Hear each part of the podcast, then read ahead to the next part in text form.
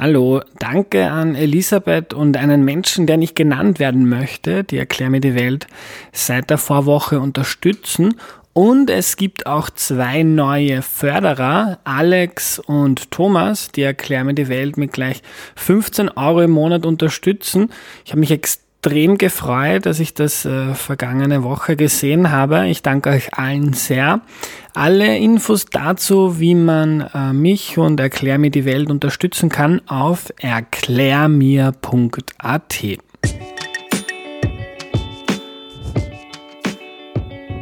Hallo, ich bin der Andreas und das ist Erklär mir die Welt, der Podcast mit dem du die Welt jede Woche ein bisschen besser verstehen sollst. Heute reden wir über die Nazi-Zeit in Österreich und zwar mit jemandem, der sie in einem Versteck in Wien überstanden hat, mit Lucia Heilmann. Hallo. Hallo. Lucia, bevor wir loslegen, kannst du dich bitte vorstellen? Oh, äh, vorstellen. Ja, mein Name ist Dr. Lucia Heilmann. Ich habe äh, Medizin studiert und promoviert. Mhm. Ich war viele Jahre im Spital bei den Barmherzigen Brüdern als Stationsarzt. Äh, habe geheiratet, zwei, zwei Mädchen, zwei Kinder. Und äh, seit ich in Pension bin, äh, beschäftige ich mich mit dem Zeitzeugenprogramm. Ich gehe in Schulen und erzähle jungen Schülern meine Geschichte. Lucia, äh, du bist während der Nazizeit in Wien in einem Versteck untergekommen. Kannst du uns was darüber erzählen? Wo hast du dich versteckt? Bei wem? Äh, in Wien äh, war, gab es ganz wenige Menschen, die sich entschlossen haben, jüdische Menschen zu retten. Einem verdanke ich mein Leben. Er hat sich 1941 entschlossen, meine Mutter und mich in seiner Werkstatt zu verstecken und die ganzen Jahre von 41 bis 45 hat er für uns gesorgt, hat uns betreut, hat dieselbe Angst durchgestanden jeden Tag, die Angst vor Entdeckung, die Angst, dass wenn es an der Tür läutet, wer steht draußen, man weiß es ja nicht. Ist das schon die SS, die uns abholt? Oder ist es nur ein Nachbar oder der Briefträger, äh, es war ein, also vier Jahre waren wir, meine Mutter und ich, bei ihm versteckt. Er hat die ganzen Jahre für uns gesorgt. Er musste ja nicht nur, dass er uns sein, seine Werkstatt zur Verfügung gestellt hat, wo wir versteckt waren, sondern er hat noch zusätzlich einen Verschlag gebaut, in den wir hineinkriechen konnten, wenn eben jemand an der Tür geläutet hat. Er hat zusätzlich für, unsere, äh, für, für uns sorgen müssen, hat uns Lebensmittel besorgt. Damals war schon Krieg, seit 39 ist Krieg gewesen und es waren alle Lebensmittel rationiert. Jeder hat nur eine Karte bekommen, wo drauf gestanden ist, eine Bezugskarte hat sich das genannt. Da war aufgeschrieben ein Kilo Mehl, ein halbes Brot, zehn Decker Butter. Und nur wer so eine Karte im Lebensmittelgeschäft abgegeben hat, hat auch dann die entsprechenden Lebensmittel beziehen können, musste sie natürlich bezahlen. Und nachdem er eben nur eine Karte gehabt hat und für uns äh, sorgen musste, war das immer zu wenig. Und so hat er sich bemüht, zusätzlich Nahrung zu beschaffen. Es gab in Wien damals den sogenannten Schwarzmarkt. War natürlich verboten, dort zu kaufen. Aber am Schwarzmarkt konnte man zum Beispiel Brot und andere Lebensmittel kaufen, mit sehr, um sehr viel dafür zu bezahlen. Mhm. Aber dadurch, dass wir, meine Mutter und ich, also bei ihm gearbeitet haben in seiner Metallwerkstatt, so hat er viel mehr Gegenstände äh, erzeugen können und je mehr er erzeugt hat, desto mehr konnte er verkaufen. Und so hat er eigentlich sehr gut verdient und hat für dieses Geld war ihm möglich auch verschiedene Lebensmittel zu kaufen. Äh, diese Jahre, vier Jahre für ein Kind, ich war damals zehn Jahre alt, elf Jahre alt, die ganze Zeit ohne Kinder zu verbringen. Ich habe ja praktisch nur den Reinhold, also den Mann, der uns versteckt hat, und meine Mutter, das waren meine einzigen äh, Kontakte, die ich hatte. Also man konnte unmöglich raus.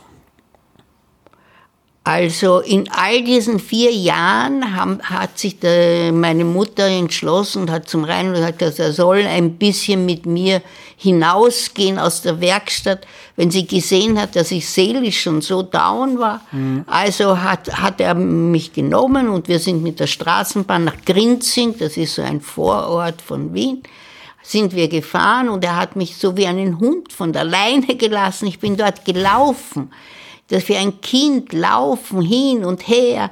Und aber nach einer Stunde hat er mich wieder zusammengepackt und wir sind wieder zurück in die Werkstatt.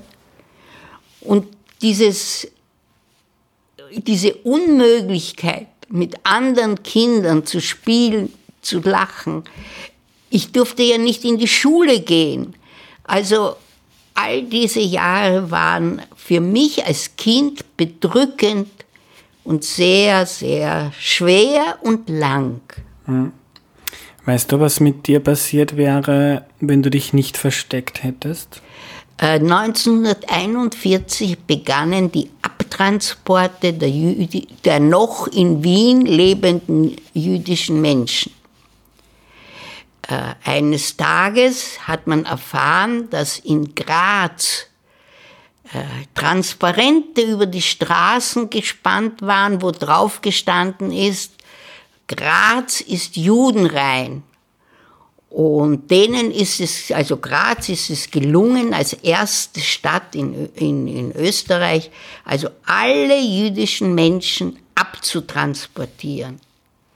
Das heißt, man hat sie äh, von allen, ähm, also wo sie gewohnt haben, man hat sie zusammengepfercht und dasselbe hat man natürlich in Wien gemacht. Man hat sie in, äh, in sogenannten Sammelwohnungen zuerst wohnen lassen und dann musste man, äh, eines Tages ist ein Lastauto gekommen, vor der Tür, vor, der Haus, vor dem Haustor gestanden und alle die in den Sammelwohnungen lebenden Juden mussten schnell, schnell, dieses Wort schnell, schnell, äh, Alte, Junge, Kinder, alle, die in diesen Sammelwohnungen waren, mussten dieses Lastauto besteigen und wurden von diesen Sammelwohnungen zuerst in, die, in solche Sammellager gebracht und von dort äh, zu den Bahnhöfen, wobei der Aspang-Bahnhof einer der, äh, der am meisten befahrenen,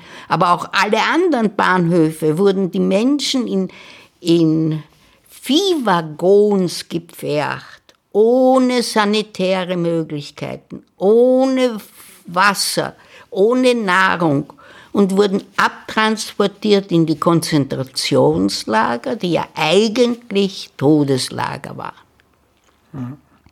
Und 1941, wie gesagt, haben begonnen die systematischen Abtransporte der jüdischen Menschen. Und damals haben natürlich alle jüdischen Menschen gewusst, wenn es geht auf Transport, dann fährt man in den Tod. Und ich glaube, dass auch die ganze österreichische Bevölkerung das gewusst hat. Jedenfalls haben sie gehofft, dass diese Menschen, die also da wegfahren, nie wieder zurückkommen weil die Bereicherung der österreichischen Bevölkerung an den, an, an, an den Juden war ja enorm. Es war eine riesige Arbeitslosigkeit. Alle jüdischen Menschen wurden äh, gekündigt, sofort gekündigt, wie der Hitler gekommen ist. Es war eine große Wohnungsnot. Die, Menschen, die jüdischen Menschen wurden aus den Wohnungen hinausgeworfen. Auch zu uns ist man gekommen, hat an der Tür geläutet, war ein Ehepaar draußen, hat eine Liste vom Bezirksamt bekommen, wo alle jüdischen Wohnungen aufgeschrieben waren. Sie haben sich die Wohnungen angeschaut, unsere Wohnung hat ihnen gefallen. Binnen 14 Tagen mussten wir die Wohnung räumen und die haben die Wohnung übernommen. Heute gibt es vor den Häusern, wo man solche jüdische Wohnungen requiriert hat, gibt es solche kleine Tafeln. Sie heißen Stolpersteine. Und da steht drauf, dass in diesem Haus hat gewohnt Herr und so, Geburtsdatum und Todes, Todestag und wohin man ihn in welches Buchenwald, Meidaneck und so weiter transportiert hat. Und die, wo wann sie gestorben sind. Das wurde alles auf diese kleinen Tafeln aufgeschrieben. Und für mich bedeuten diese kleinen Messingtafeln Grabsteine. Und äh, ja. Kommen wir vielleicht wieder äh, zu deinem Versteck. Reinhold, hast du gesagt, heißt Rein, er? Er heißt Reinhold Duschka. Hm. Er, hat, er, er war der, äh, ein, ein, der beste Freund meines Vaters. Er hat äh, mit ihm zusammen Klettertouren unternommen. Sie waren beide Bergsteiger, begeisterte Bergsteiger.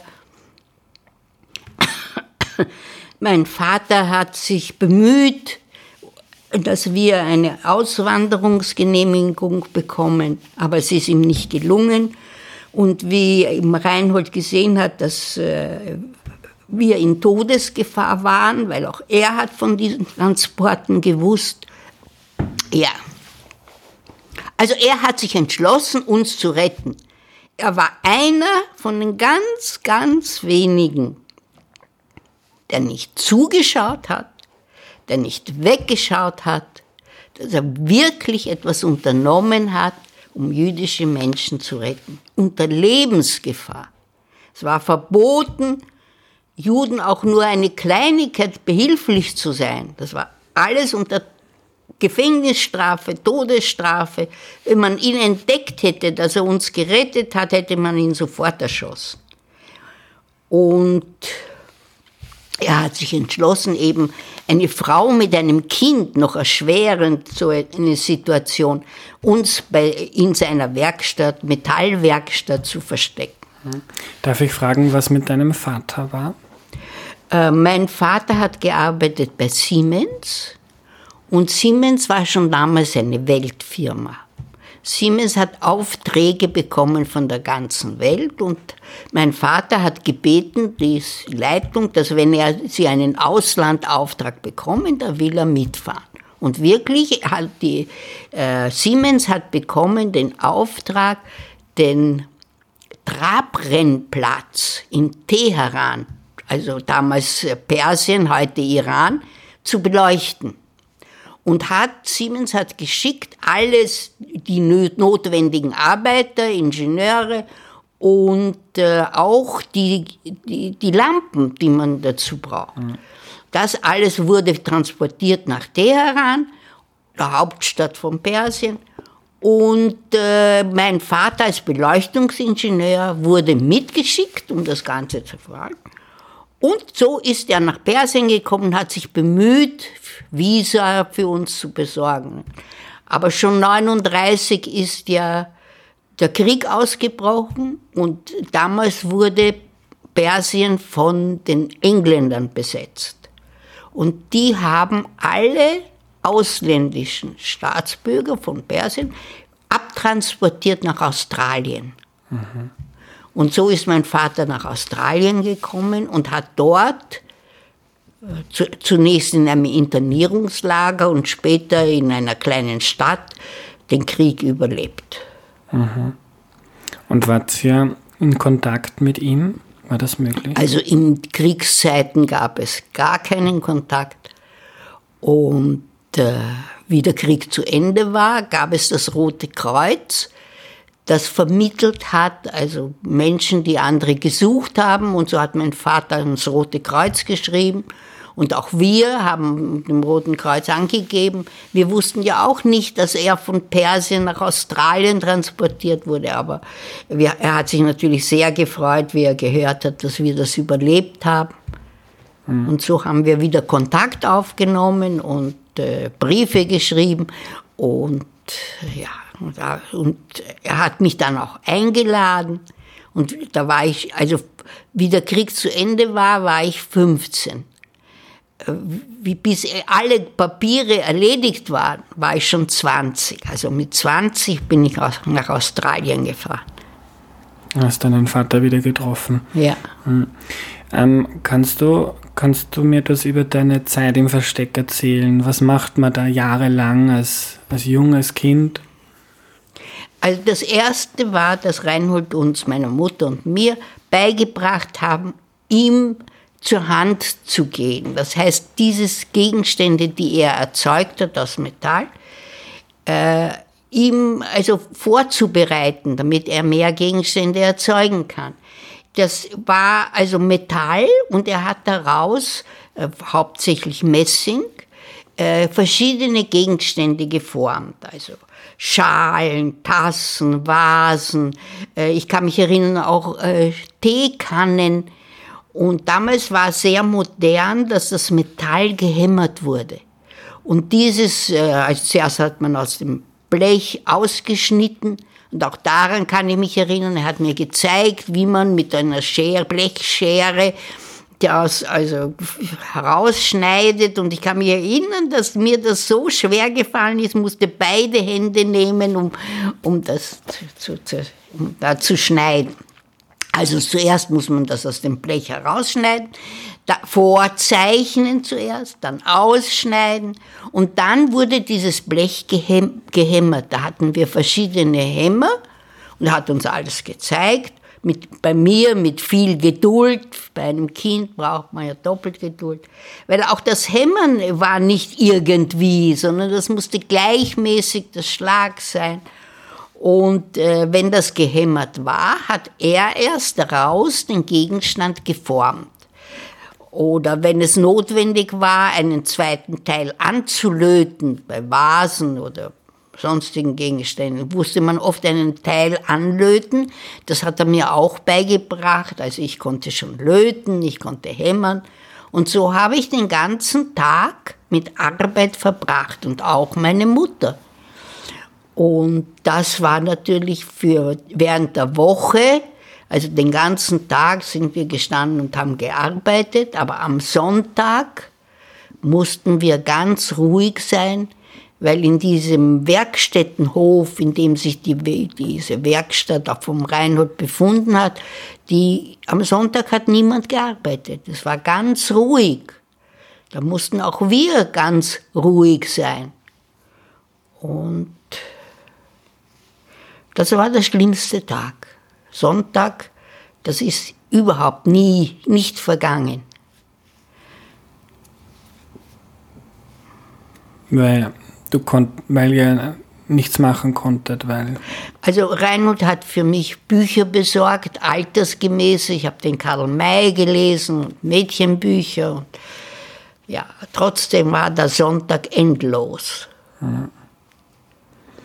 Und habt ihr ähm, von eurem Versteck aus mitverfolgt, was draußen passiert? Das konnten wir mitverfolgen, weil es gab in der Werkstatt so einen kleinen Volksempfänger, das geheißen ein Radio. Und da gab es natürlich Nachrichten und die haben wir. Und ich sehe da gerade bei dir so eine, eine Landkarte, mhm. also Erd Erdkarte. So etwas hatte ich in der Werkstatt auch. Mhm.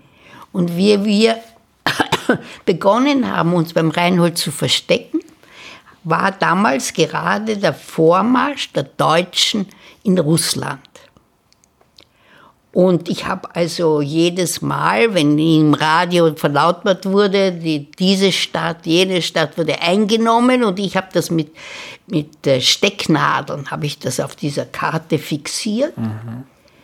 Und dieser Vormarsch, der für uns ja unvorstellbar und erschreckend war, hat er erst gestoppt, knapp vor Moskau, 50 Kilometer vor Moskau. Das, wenn man das auf der Landkarte sieht, wie weit das schon im, im, im russischen äh, Reich war. Er hat, Hitler hat ja schon eingenommen äh, Frankreich, Belgien, Holland, alle diese Staaten waren ja schon unter seiner Herrschaft.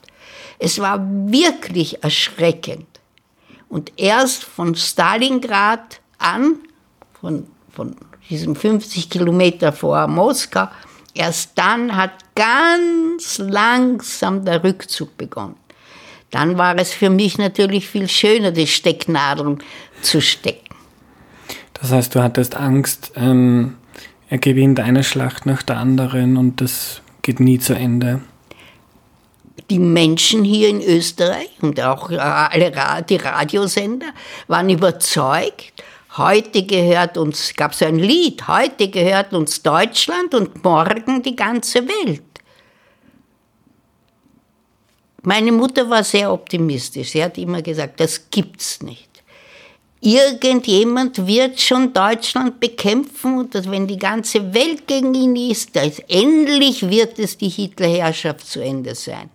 Und obwohl es eigentlich ganz aussichtslos ausgeschaut hat, weil er eben ganz Europa schon erobert hat, das, trotzdem war sie überzeugt, das muss einmal zu Ende gehen. Und ja, Ihr wart, ihr wart abgeschnitten ja, von allen Freunden, Kontakten, Familie. Ähm, wie war das damals für dich oder für deine Mutter? Sehr furchtbar. Dieses, dieses, der Verlust aller Menschen, die man kennt, von denen man. Das Schrecklichste war wohl der Abtransport meines Großvaters. Er hat es eines Tages an der Tür geläutet und zwei SS-Männer, solche schwarze Kolosse, sind gekommen, haben meinen Großvater, den Vater meiner Mutter, abgeholt. Mir ist er vorgekommen uralt, er war damals 64, war natürlich, ja. Und sie haben ihn abgeholt. In Wien in, ins Stadion hat man die jüdischen Menschen gebracht. Und von dort nach Buchenwald und einige Wochen später ist ein Telegramm gekommen zu meiner Mutter, dass man ihn, dass er getötet wurde und dass man beantragen kann, die Urne gegen Bezahlung von der Leitung, Lagerleitung Buchenwald. Und so ist es natürlich mit vielen Menschen gegangen. Meine Mutter hatte einen Bruder, der hat sich, hat geglaubt, er kann sich retten mit seiner Familie, ist ausgewandert nach Frankreich. Aber in dem Moment, wo der Hitler Frankreich erobert hat, hat man ihn abtransport, hat man ihn abtransportiert und umgebracht. Und so kann ich Ihnen diese Geschichten natürlich alle, alle soll ich noch eine sehr traurige Geschichte erzählen? Ja. Äh, ich hatte natürlich als Kind eine beste Freundin, die hat im selben Haus gewohnt wie wir, ein Stock tiefer. Ich bin immer zu ihr gelaufen. Und wie die Abtransporte begonnen haben, und man hat auch sie ab äh, und ihre Familie geholt, und auf das Lastauto hinaufgedrängt. Und sie war ja ein Kind, so wie ich. Und äh, in diesem Gedränge ist sie gestanden nahe an der Kante des Lastautos und ist, äh, wie der Chauffeur angefahren ist, ist sie heruntergefallen. Und der Chauffeur hat sie gnadenlos überfahren. Und das hat meine Mutter und ich, wir haben das vom Weiten angeschaut. Wir sind dann nicht mehr zurück in das Haus, weil wir eben äh, in diese Wohnung, weil wir ja eben die Möglichkeit hatten, uns zu verstecken. Aber wir haben noch gesehen, wie die Erna überfahren wurde. Und wir hatten gedacht, also jetzt ist sie gestorben, sie ist überfahren. 1945 äh, haben wir aber mit der Hilfe des Roten Kreuzes, hat meine Mutter sich erkundigt, was mit ihren Eltern passiert ist.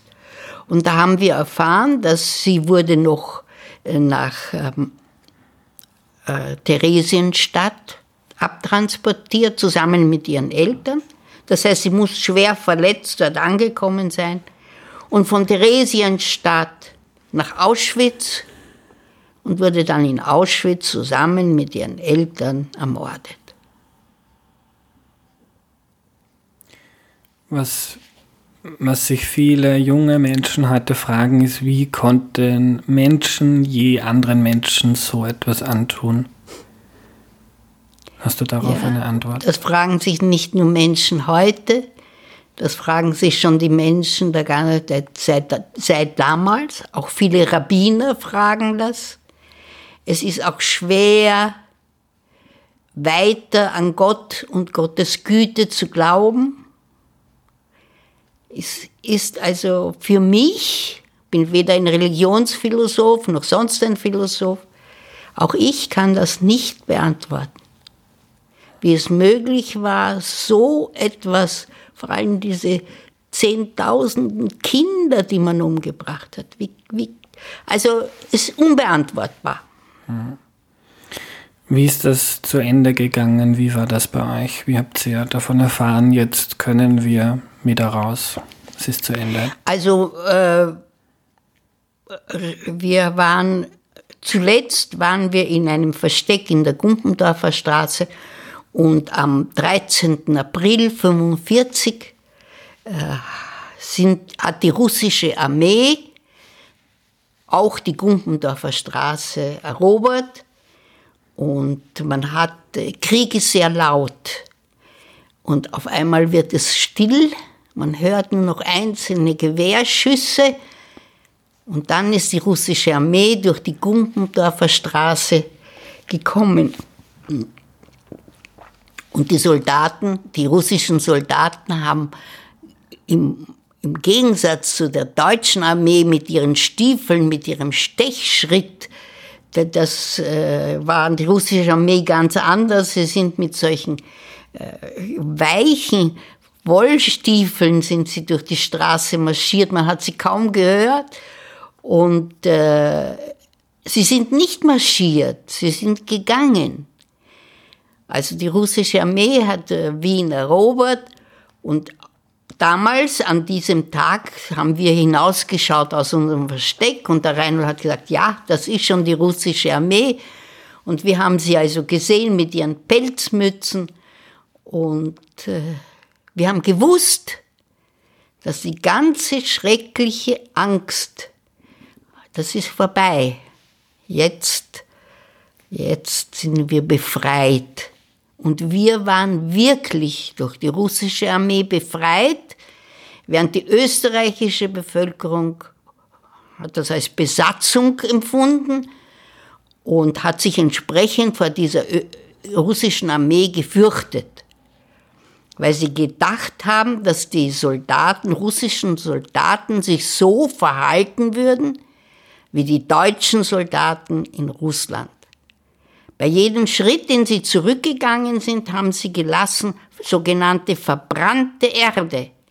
Das war das, das, die Bezeichnung dafür, dass sie also alle Dörfer, alle Felder angezündet haben, bevor sie das Land verlassen haben, bevor sie den Russen übergeben haben, diesen Teil, in dem sie also äh, als Eroberer tätig waren. Sie haben aber auch die Dorfbevölkerung zusammengepfercht in Kirchen, haben die Kirchen verschlossen und angezündet. Und das alles haben die Soldaten, also auch die österreichischen Soldaten, nach Hause geschrieben und die Bevölkerung, österreichische Bevölkerung, genau informiert, wie sich die Österreicher verhalten haben. Und da haben sich gefürchtet dass die russische Armee dasselbe machen könnte wie die deutsche. Haben sie natürlich nicht. Es waren Vergewaltigungen, es waren vielleicht auch sogar Plünderungen, es waren äh, aber nichts im Vergleich mit dem, was die deutsche Armee in Russland verursacht hat. Nach all dem, was du mitgemacht hast und mit äh, äh, beobachten hast müssen, kann man dann je wieder ein normales Leben führen? Was ist ein normales Leben? ich weiß es nicht. Ich kann das über mich selber nicht beurteilen, weil ich kein anderes Leben kenne. Mhm, aber ich meine, normales kann man das Essen so genießen, wie man das gerne genießen möchte und Beziehungen haben, so wie man das gerne möchte, ohne dass man in sich. Also ganz, ich glaube, ich glaube, ich bin geschädigt. Es bleibt immer etwas zurück. Muss doch. Nach sieben Jahren, schrecklichen Jahren, das ist prägend. Hm. Was mir viele, ähm, viele Hörerinnen und Hörer äh, geschickt haben, bitte fragt die Lucia, ob sie heute Parallelen zieht zu früher. Äh, ich möchte die Frage anders formulieren. Mhm. Fürchten Sie sich, dass sich das wiederholt? Das ist das Resümee dieser Frage. Mhm. Äh, die Frage an mich ist nicht richtig gestellt. Die muss man nicht an mich stellen. Die muss man an alle Menschen, die rund um mich sind, alle, die jünger sind als ich alle, die sich so eine Zeit nicht vorstellen können und nicht wünschen. Alle diese Menschen sind gefordert. Die müssen sich die Frage stellen, hast du nicht Angst, dass sich das wiederholt? Und dass die Frage stellen allein ist nicht genug. Man muss auch etwas dagegen tun. Man muss viel tun. Aber es kann gelingen. Was kann man tun? Wenn jetzt jemand zuhört und sich denkt, ich würde gerne was machen, was kann er oder sie machen? Äh, zunächst einmal in seiner eigenen kleinen Umgebung äh, einen Standpunkt vertreten. Hinweisen auf die Ungeheuerlichkeiten, die schon heute passieren.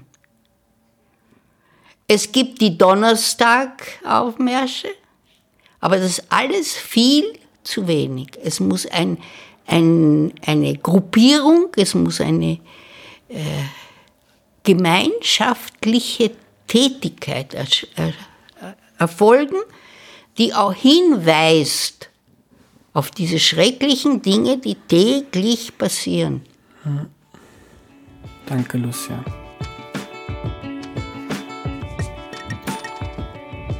Heute will ich nicht zusammenfassen, was Lucia gesagt hat, weil ich das nicht könnte, weil man ihre Geschichte nicht in ein paar wenige Sätze packen kann. Für mich war das heute das 46. und das schwerste Interview, das ich bisher geführt habe. Wir sind beim Reden und beim Schneiden die Tränen gekommen. Ich habe auch nachher noch einen Kaffee mit Lucia getrunken, einen Krapfen gegessen, den sie mitgenommen hat. Und wir haben weiter gesprochen. Sie sagt, sie kann jetzt nicht mehr viel tun. Sie ist 90 Jahre. Sie geht noch einmal die Woche in die Schule. Was ich sehr beeindruckend finde, um über die Nazizeit zu reden. Ja, wer sonst sollte das tun, hat sie gesagt wie wir jetzt leben und in der Zukunft liegt an uns. Lucia plädiert stark dafür, dass wir die Ohren aufmachen, die Augen und vor allem den Mund gegen den Hass einstehen, der manchmal Bevölkerungsgruppen gegenüberschlägt. Wir müssen laut sein. Lucia ist eine sehr beeindruckende Frau. Was sie uns über das Gestern erzählt, muss sich tief in uns einbrennen. Was wir morgen damit machen, liegt dann alleine in unseren Händen. Das war's für heute. Danke fürs Zuhören. Danke an alle, die Erklär mir die Welt unterstützen. Tschüss.